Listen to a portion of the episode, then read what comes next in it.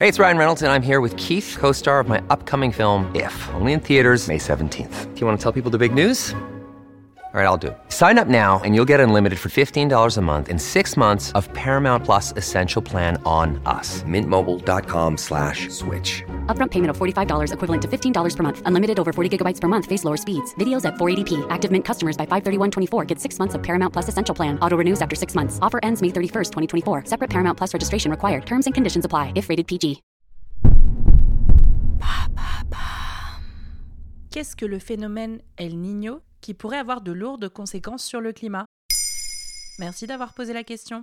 En mars 2023, le GIEC, groupe d'experts intergouvernemental sur l'évolution du climat, publiait son sixième rapport, et les nouvelles n'étaient pas bonnes. Le climat de la Terre se réchauffe à une vitesse considérable, bien plus rapidement que prévu. On observe ce réchauffement notamment via les eaux des océans, dont la température augmente chaque année ce qui a des conséquences dramatiques, notamment sur la vie marine. Cet automne, on attend un retour du phénomène météorologique El Niño, qui pourrait encore plus accélérer ce réchauffement. C'est quoi exactement El Niño? El Niño se traduit par une hausse des températures de la surface de l'eau, à l'est de l'océan Pacifique.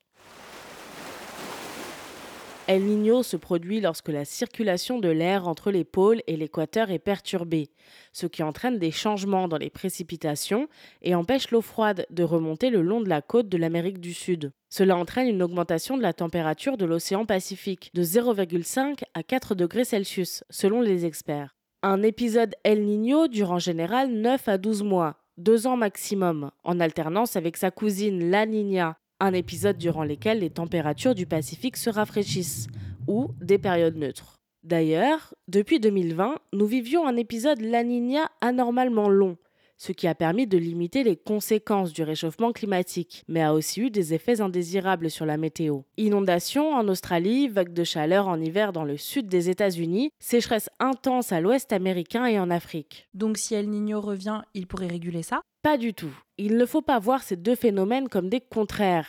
Les conséquences de la Niña sont en général moins intenses que celles d'El Niño. La dernière fois que le phénomène a fait son apparition sous une forme puissante, en 2016, les climatologues ont élu cette année la plus chaude jamais enregistrée. Le retour d'El Niño est attendu à la fin de l'été ou au début de l'automne, et ses conséquences se traduiront différemment selon les régions du monde. Pluie diluvienne en Amérique centrale et au sud-est des États-Unis, sécheresse en Amérique du Sud, méga feu en Australie, mais aussi propagation de virus comme le choléra ou la dengue. Et sur le climat mondial, il y aura des conséquences aussi? En effet, si El Niño est un phénomène naturel, tout comme la Niña, il s'additionne au réchauffement climatique causé par l'activité humaine, comme l'explique l'Organisation météorologique mondiale dans un communiqué. Par ailleurs, ce réchauffement que nous causons devient tellement incontrôlable que même un triple La Niña n'a pas réussi à le réguler. De fait, les températures mondiales devraient encore augmenter et nous allons peut-être nous retrouver face à un super El Niño, comme en 2016, étant donné que les températures de la zone du Pacifique concernée ont déjà atteint plus 0,6 degrés Celsius.